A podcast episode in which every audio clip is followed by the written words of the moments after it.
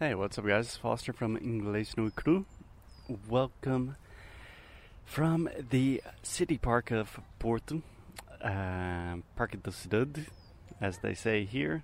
It is Sunday. Alexia and I are walking around, hopefully recording some audios if we can. Probably going to be difficult because Alexia will be fascinated by all of the dogs. Hey, Alexia, do you have anything to say to our listeners? Go outside and go enjoy your day. Go outside and go enjoy your day. Yeah.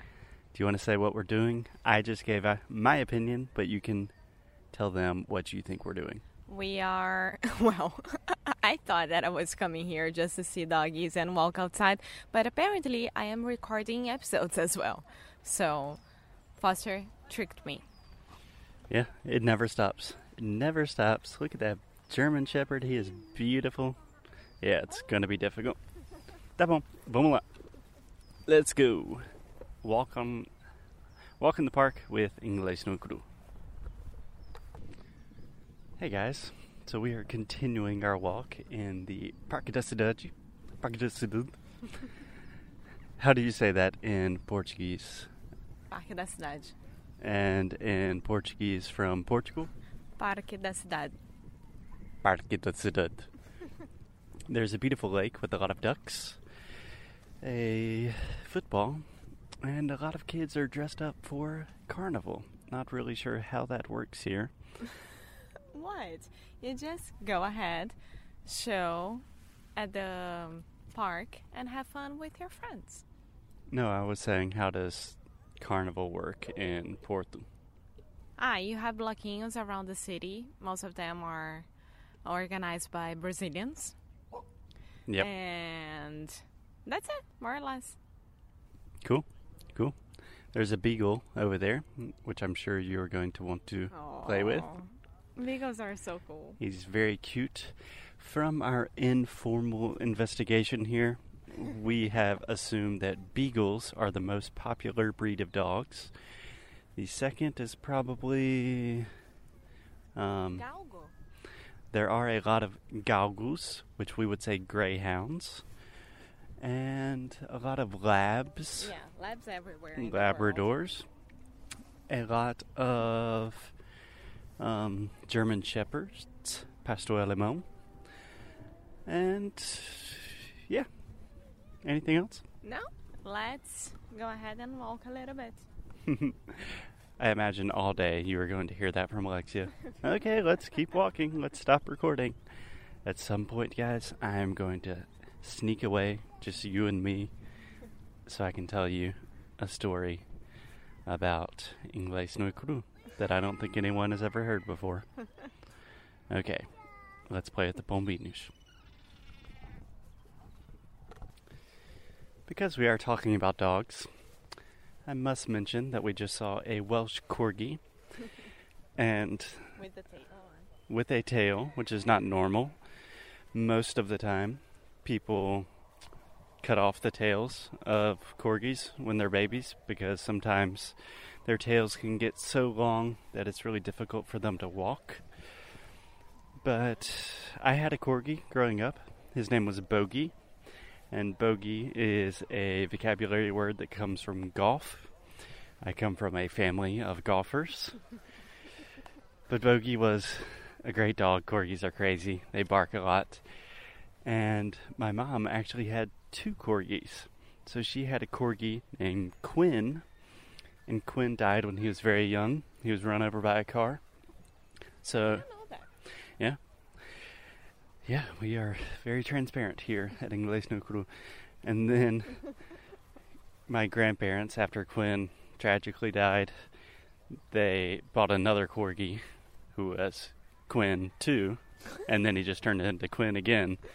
And he lived to be 19 years old. So, a special place in my heart and my mother's heart for the corgis of the world. I think that's it. There are also a lot of babies, but babies, dogs, you know, if you have to choose, go with dogs. So recently, in one of our Ask Me Anything questions, a student was asking about immersion experiences.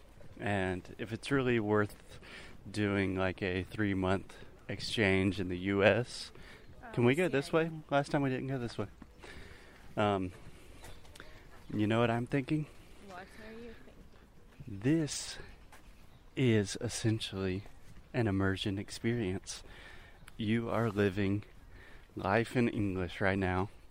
We're in a park where most people are speaking Portuguese, but we are speaking English.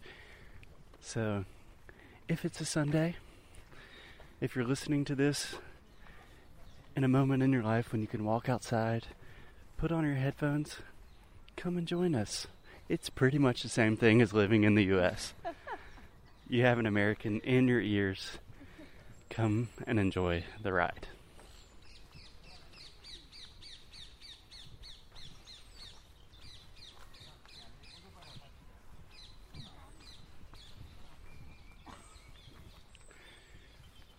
So recently re- we recorded an episode about the Camino de Santiago, or in English, the Camino de Santiago, or in Portuguese, o Caminho de Santiago. And Alexia, as you know, we are doing 12 challenges this year, a challenge each month. Do you think people would be interested if I walked the Camino for more or less 30 days? I want to walk from Porto to Santiago, which would probably take about hmm, 20, 20 days more or less. And if I just recorded one audio a day when I was walking, talking, do you think people would like that as a challenge, or is that too narcissistic and weird?